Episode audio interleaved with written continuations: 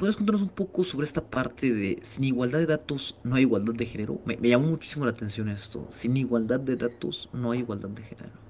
Este lema un poco lo que viene a traer es cómo podemos entender las problemáticas de las mujeres y las personas LGBT en profundidad si no existen los datos que puedan hacer este entendimiento, digamos. ¿Cómo, cómo lo podemos hacer si nunca se pensó en la importancia de, tener datos de nuestras poblaciones, de nuestras minorías? Eh, porque simplemente los datos siempre fueron, hace ya varios años, son terreno un poco de equipos técnicos y los equipos técnicos en general están muy masculinizados. Entonces necesitamos datos para poder entender mejor nuestros problemas, para poder eh, generar mejores políticas públicas, para tener mejores también clasificaciones eh, y aplicaciones de ciencia de datos, por ejemplo, y no las tenemos. Entonces seguimos estando en una gran desigualdad.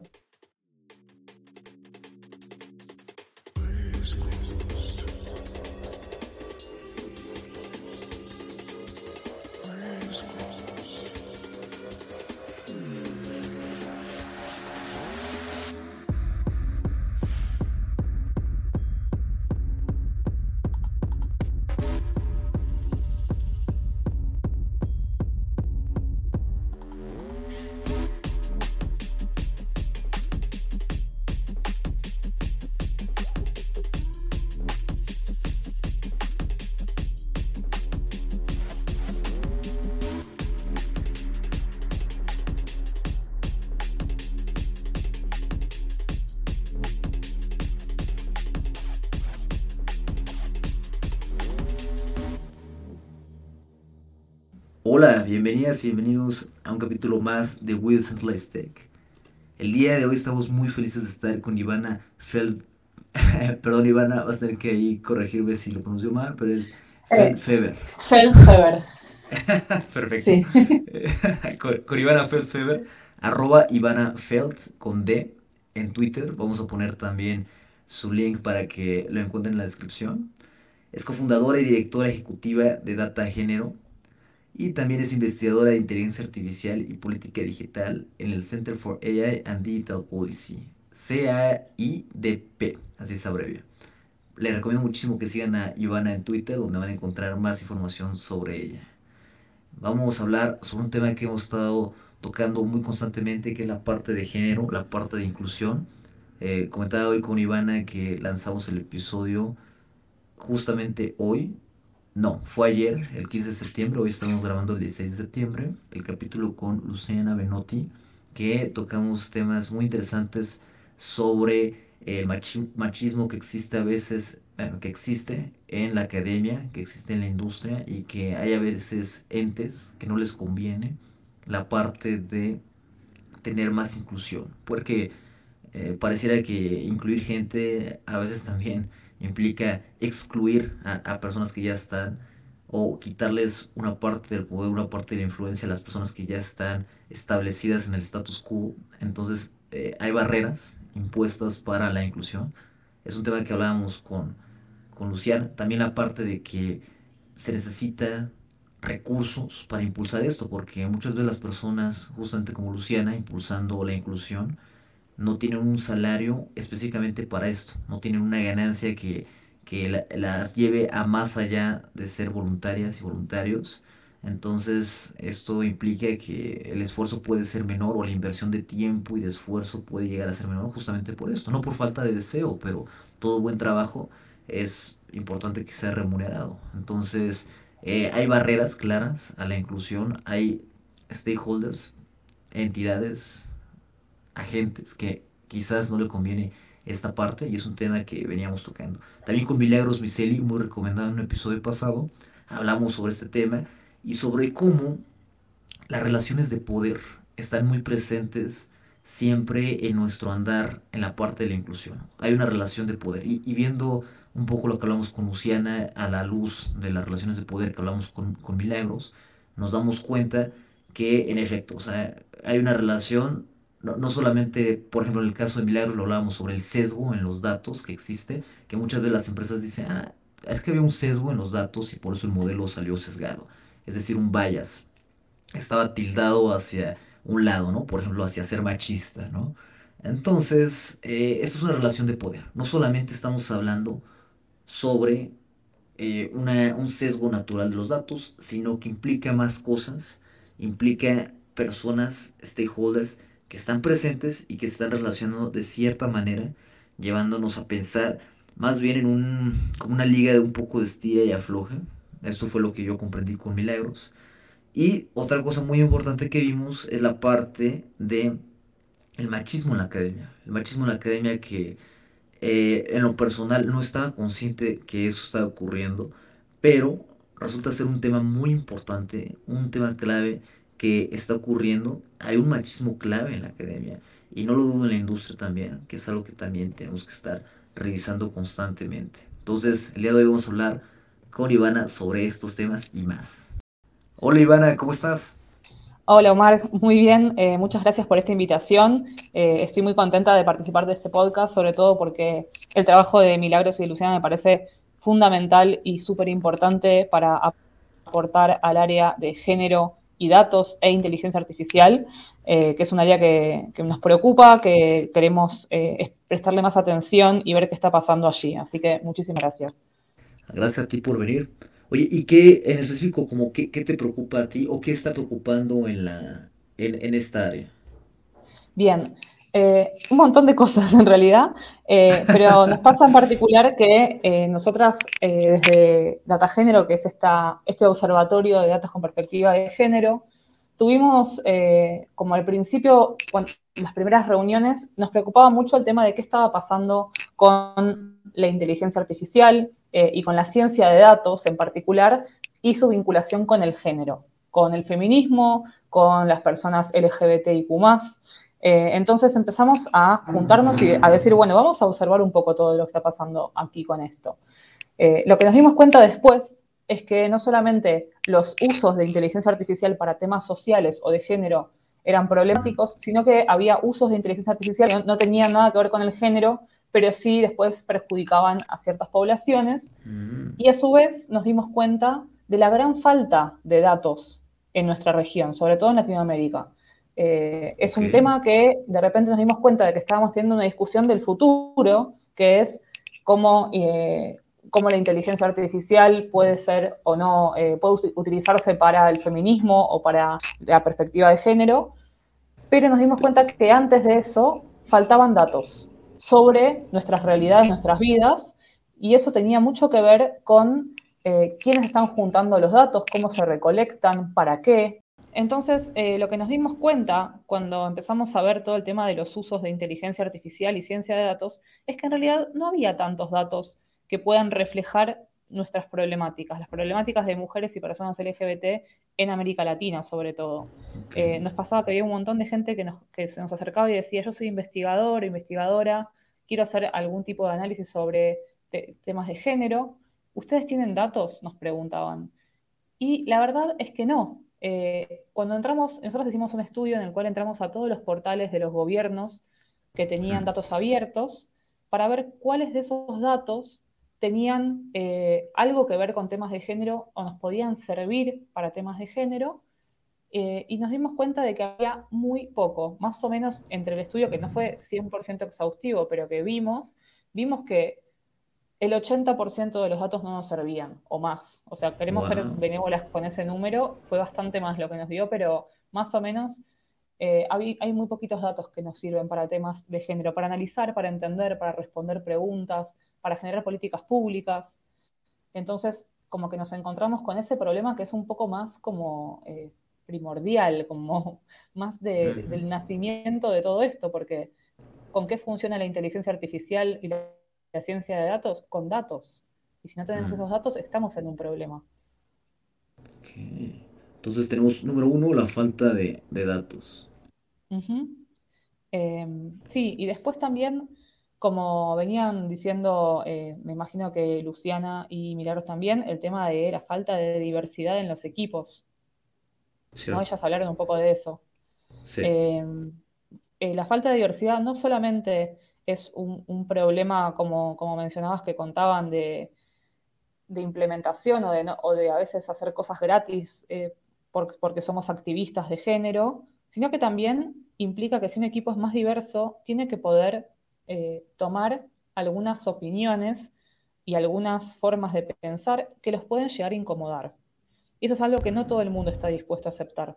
¿A incomodar a quién? Aquí en este caso las personas ya establecidas. por decirlo, eh, en algunos momentos la, industria y también la academia tiene ciertos procesos y ciertas formas de construir el conocimiento o construir tecnología que son las formas heredadas por siempre o son formas que no se cuestionan.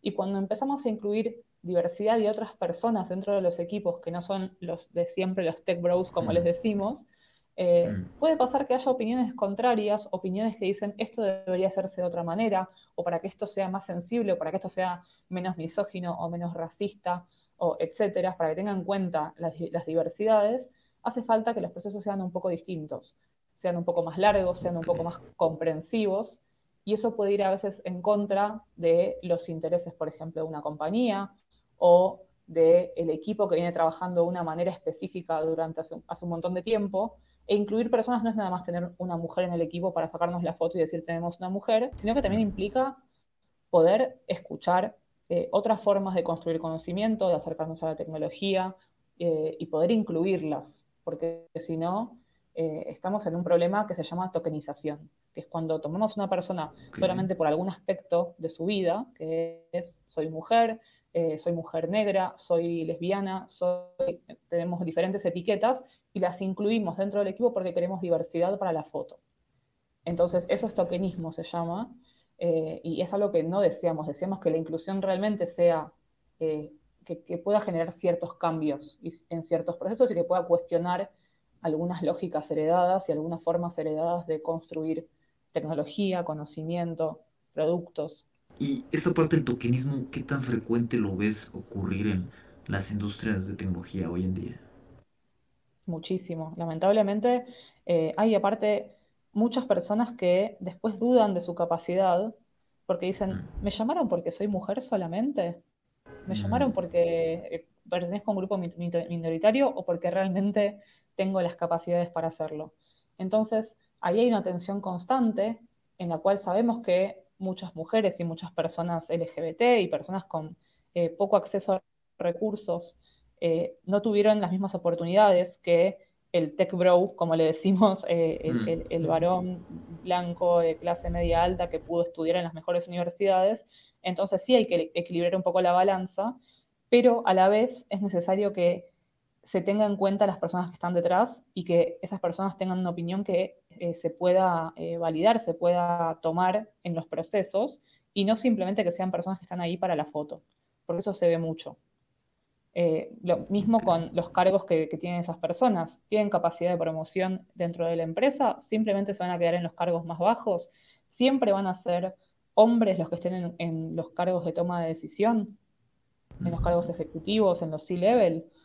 ¿Cómo podemos hacer para cambiar eso? Entonces, eh, es, es, un, movimiento que no es solamente incorporar gente, sino repensar estructuras, repensar cómo es esa inclusión y para qué. Perfecto. Algo que hablábamos con Milagros era el tema de las relaciones de poder y comentaba que era, era como, pues sí, como incómodo porque te pone a repensar, eh, digamos, tu vida. es decir, las ventajas que tuviste, eh, en qué momento tuviste tal privilegio que te llevó a tal cosa. Entonces, en mi caso, o sea, hablar de relaciones de poder ya implica, este, sí, sí, repensar un poco sobre, sobre quién soy, sobre, sobre lo que he logrado y qué tanto ha sido, pues, suerte, qué tanto ha sido, eh, sí, cosas que otras personas no han tenido por, por eso, ¿no? Entonces, sí, sí, la incomodidad es evidente, ¿no? Sí, y es algo que nos atraviesa a todas las personas. Yo no estoy, pero para nada exenta de esas relaciones de poder y esos privilegios también.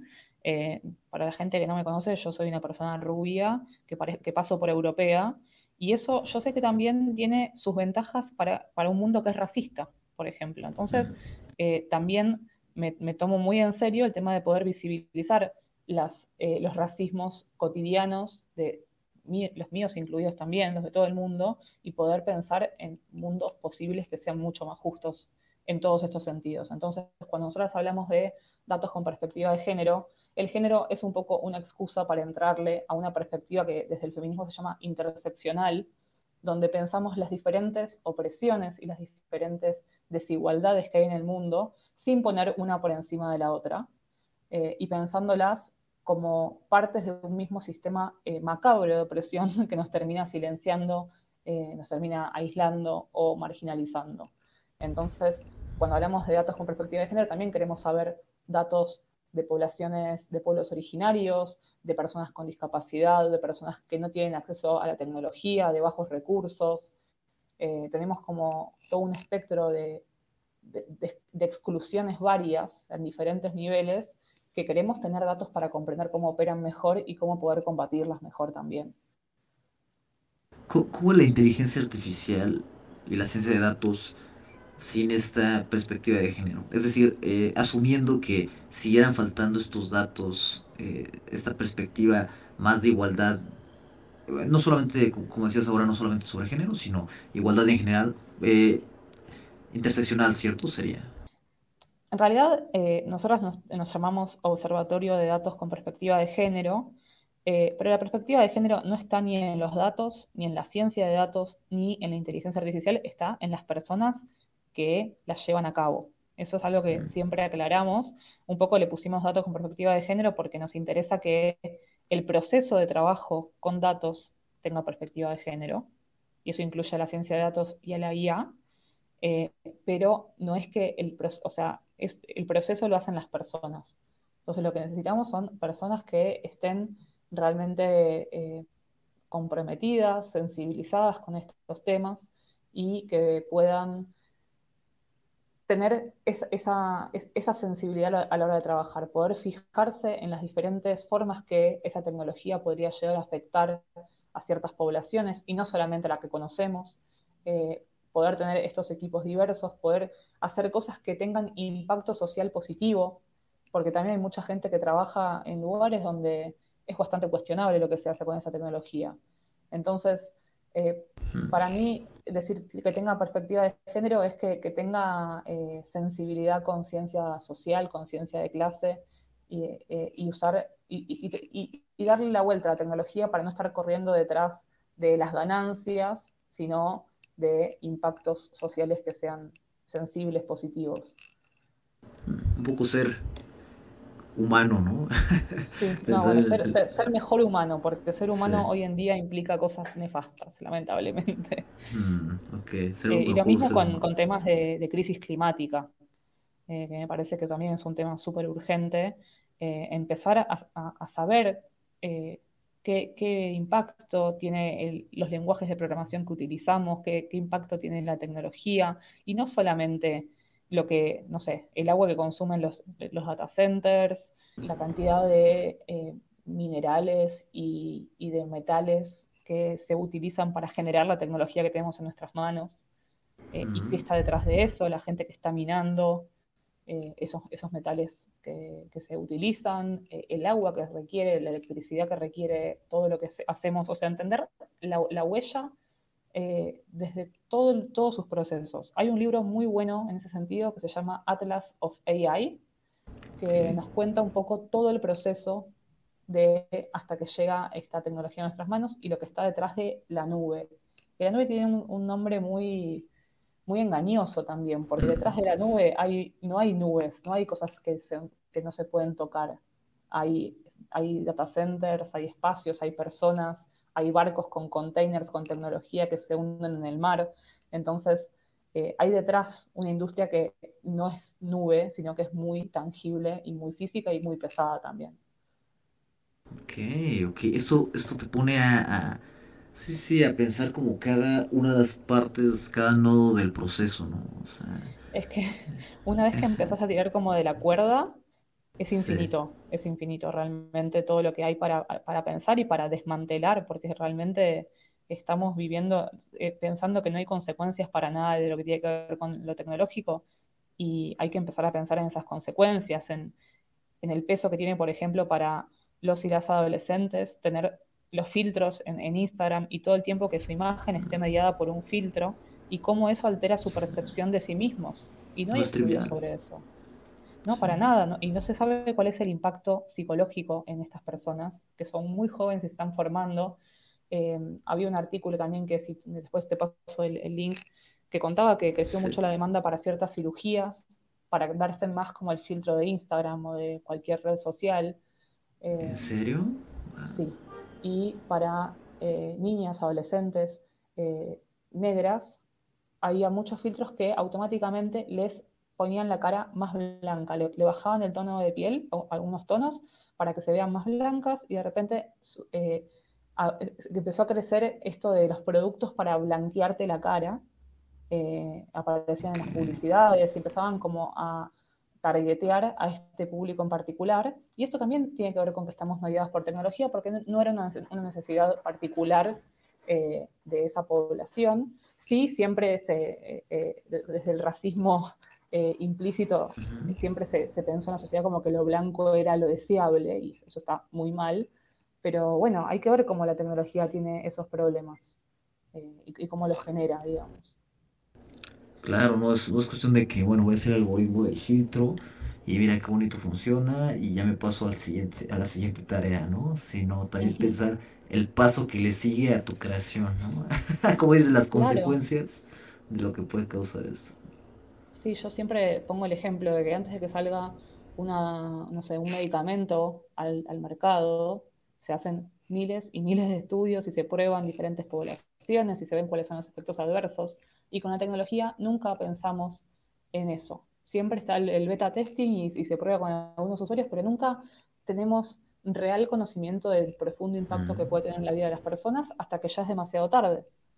Entonces, ahí es donde empezamos a decir, bueno, hay que empezar a observar esto antes de que sea demasiado tarde, hay que empezar a auditar algunos procesos, algunas empresas, algunos equipos, eh, hay que empezar a tener cierta responsabilidad sobre el impacto de la tecnología que está mediando la vida de miles de, millones de personas en el mundo. No de todas, porque hay mucha gente que no tiene acceso, pero de miles de personas en el mundo. Miles de millones. Entonces, eh, hay muchos efectos adversos, digamos, como, como en los medicamentos. ¿Qué hacemos con eso? Eh, me llama la atención porque es parte de la agilidad, que para bien o para mal también de, del Internet. O sea, es más fácil que nunca hacer un modelo de inteligencia artificial.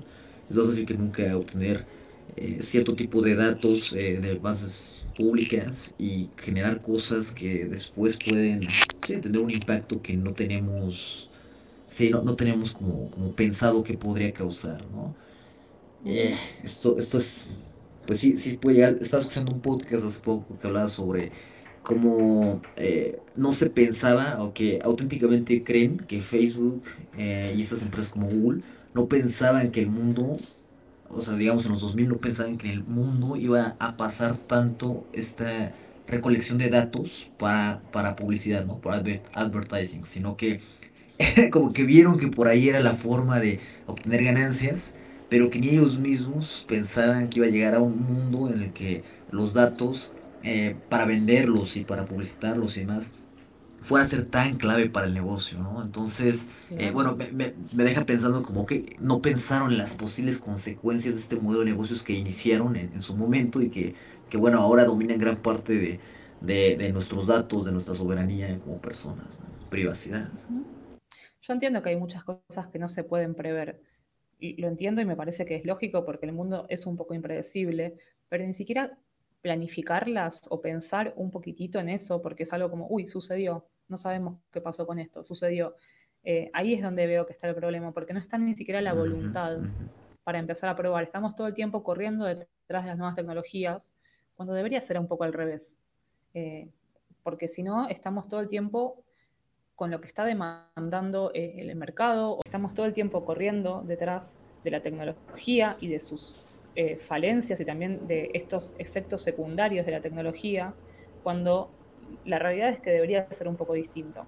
Eh, y entiendo que hay mucha sed de innovación y de que estamos explorando fronteras inexploradas hasta este momento con tecnología, pero ¿para qué y hasta, y hasta qué punto? Esa es mi, gran pregunta. Yo soy bastante crítica en ese sentido.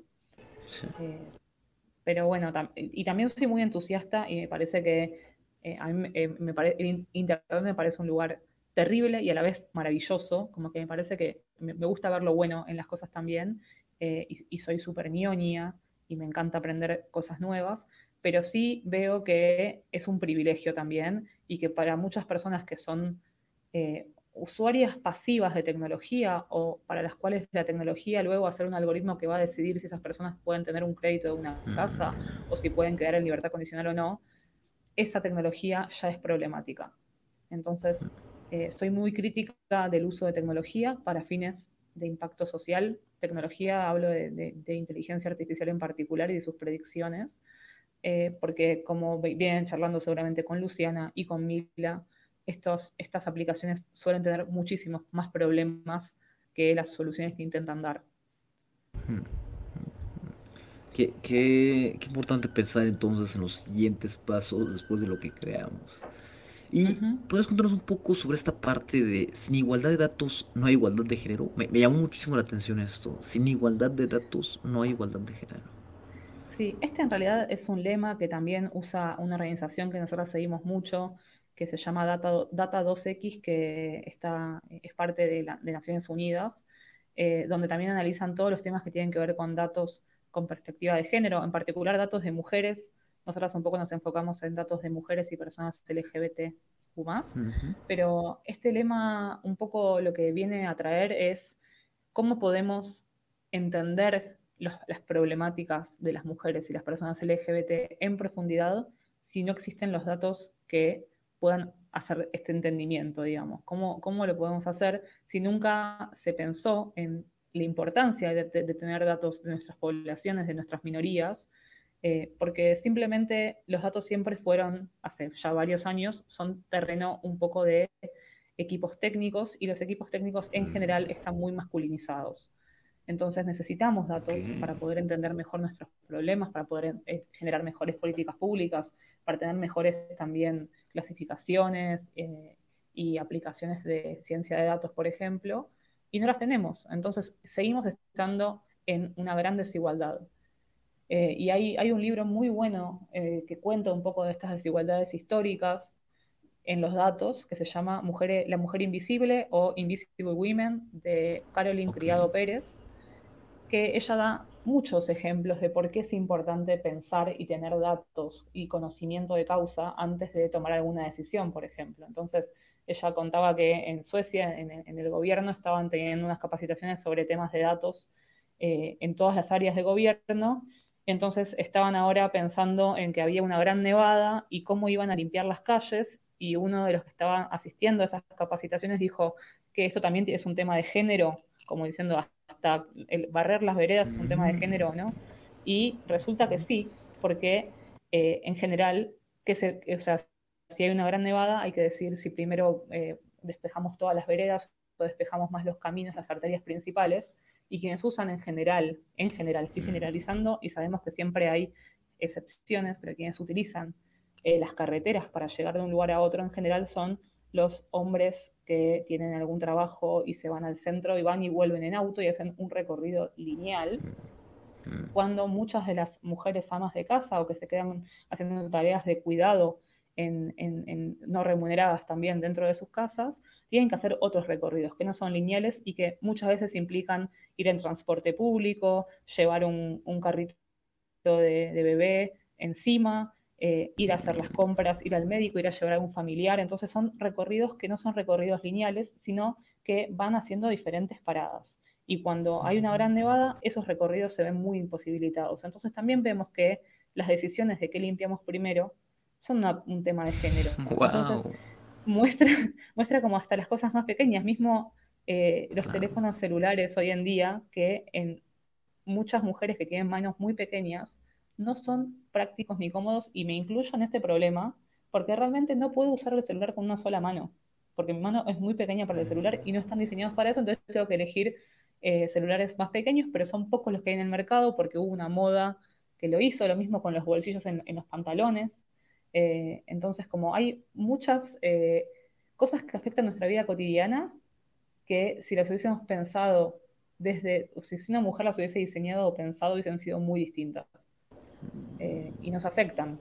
No, o sea, no es un tema de vida o muerte en muchos casos, en otros sí, pero nos afectan. Sí, todos los días tienes que tomar el celular y escribir, todos los días tienes que eh, hacer ciertos tipos de recorridos, ¿no? Eh, no sé, y, si, y, si- y como dices, si, si no pensamos en estas cosas que, como dices, no son de vida o muerte, pero eh, bueno, esto se puede generalizar quizás a la parte ya de, de, de vida o muerte, ¿no? Y entramos en otros temas, ¿no? Incluso, Eh, por sí, ejemplo, eh. No, cuéntame, cuéntame.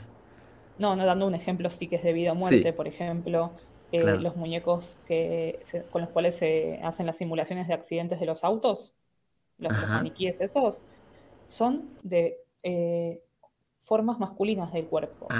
O sea, Ah, son eh, maniquíes masculinos. Y tenemos Ok. anatomías distintas. Entonces, después de mucho tiempo, eh, se dieron cuenta que tal vez las mujeres tenían menos accidentes al volante, pero cuando tenían esos accidentes tenían muchas más lesiones en el cuello y lesiones en, en general porque no, el, el, cinturón de seguridad y todo el, el, el aparato de seguridad fue pensado para hombres. Eh, Wow. y Ok. después se agregaron eh, estos maniquíes con eh, como más de mujeres, pero en realidad no eran de mujeres, sino que eran maniquíes eh, achicados, porque se suponía que la mujer era más pequeña, pero con la misma forma del cuerpo masculino. Se asume, ¿no? Asumimos que es más pequeña y hacemos Sí, lo mínimo posible, ¿no?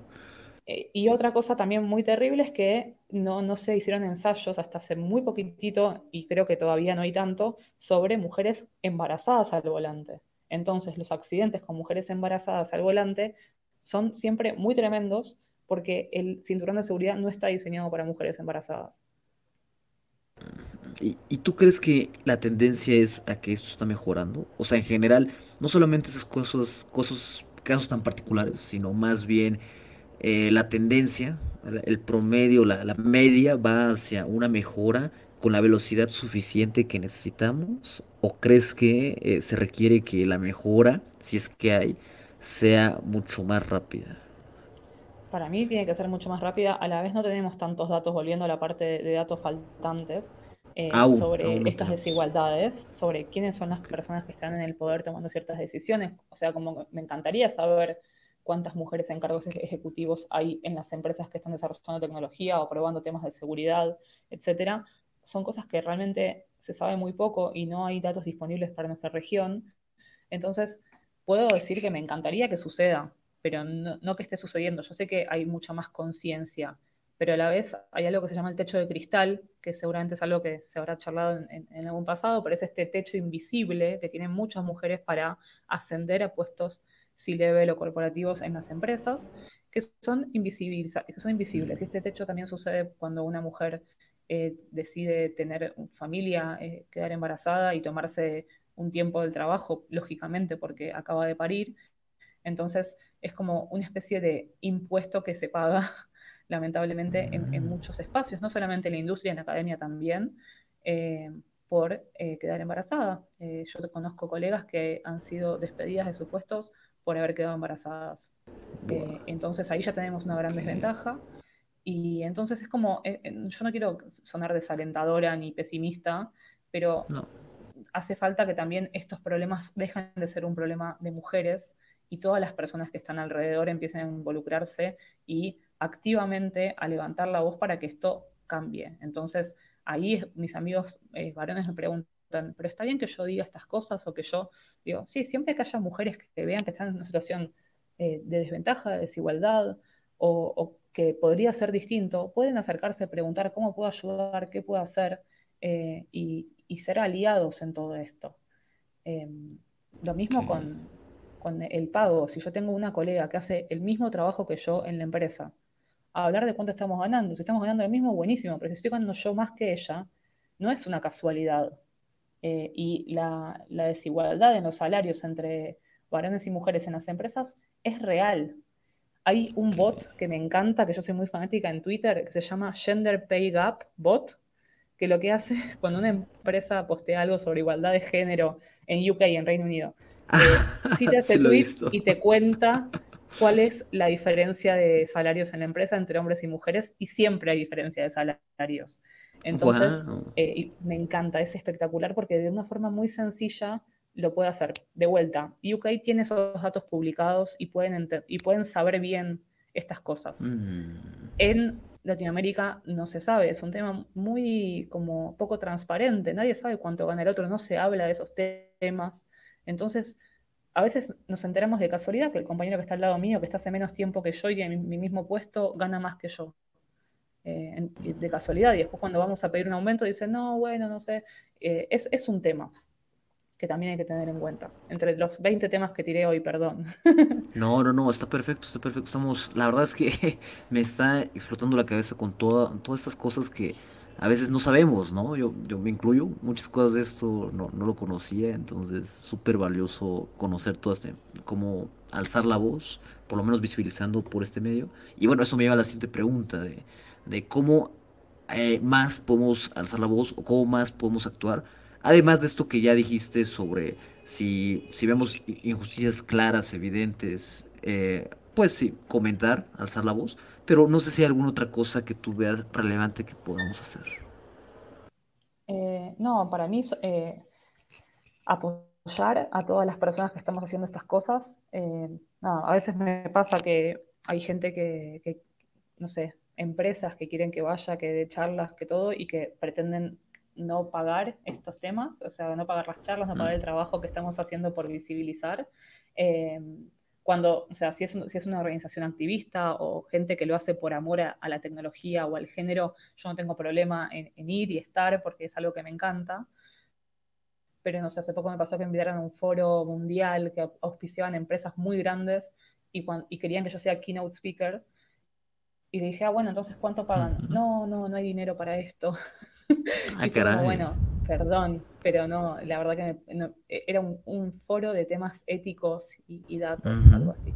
Eh, y le dije, me parece poco ético, eh, desde, nuestra organización nos parece justamente ético pagarle a las personas que están haciendo ese trabajo más invisible. Entonces sí, es apoyar, visibilizar las iniciativas que lo están haciendo, como hacen ustedes desde, desde, podcast, llamando a las personas que estamos detrás de todo esto y dándonos un espacio para, para poder compartir, para poder charlar seguirnos en las redes eh, y esas cosas que siempre suman mucho a, la visibilización y que encontremos más gente que está pensando en lo mismo.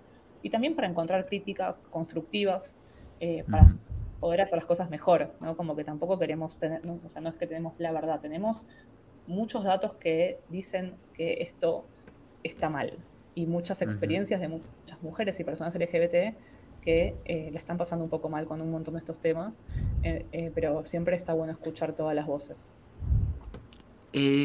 Ivana, en este caso, si tú hubieras sido un hombre blanco, ¿crees que si te hubieran ofrecido un pago por presentar? En, el keynote. Sí, como keynote. No, no lo descarto. Puede ser que sí. porque no es la primera vez que lo escucho que, que el hombre dice, ok, este es mi presupuesto, y le dicen, ok, pero cuando hablamos de temas de género o más activistas, asumen que todo tiene que ser gratis. Eh, entonces, sí, sí puede ser, puede ser.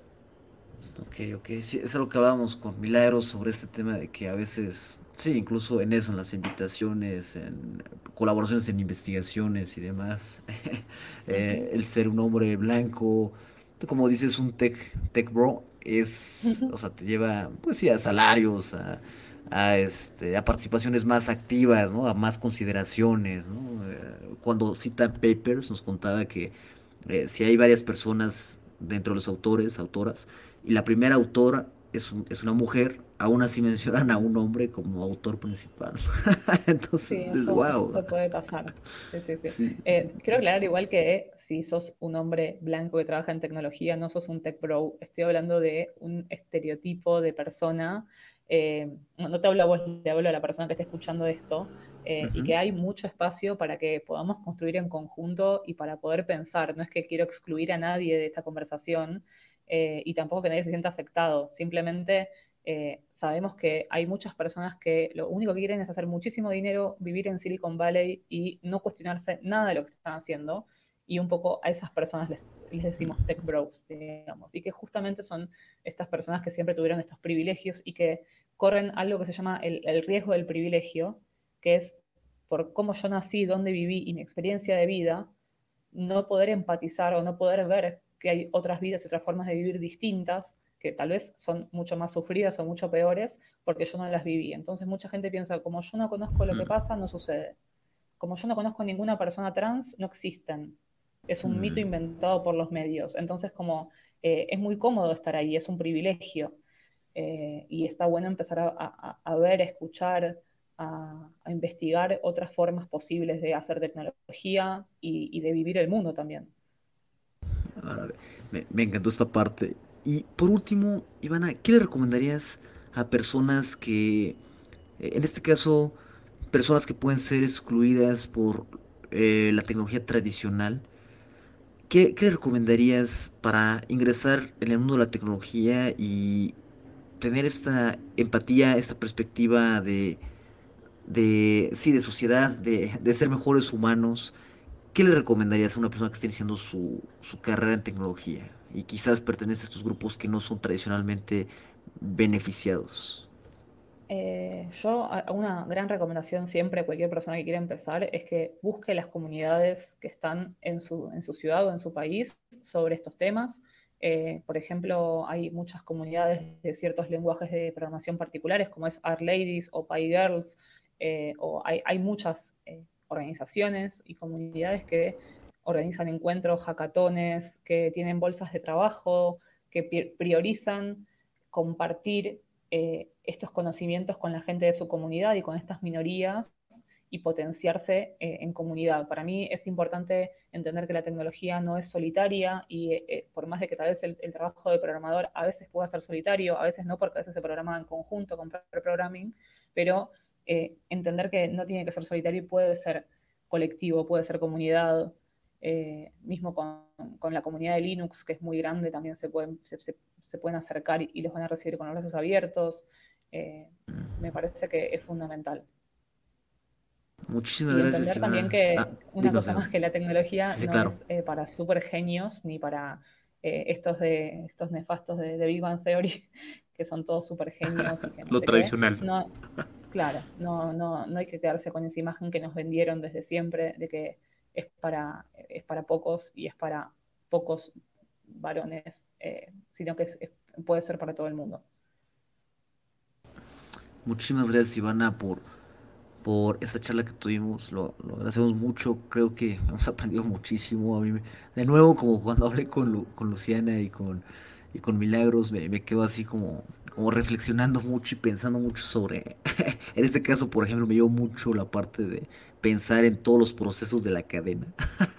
creo, que, creo que es algo que no hago normalmente y, y creo que es importante, ¿no? Esta parte de, de sí, sí, eh, eh, pensar a quién afecta, a quién no. Que, lo que sigue, o sea, lo que sigue lo que haces, pero también lo que viene antes de las herramientas que utilizaste para hacer lo que, lo que creaste, ¿no? es más complejo y, y sí, tiene, tiene afectaciones y eh, implicaciones con, con muchas personas. Muchas gracias, Ivana. Nos vemos pronto. Muchísimas gracias.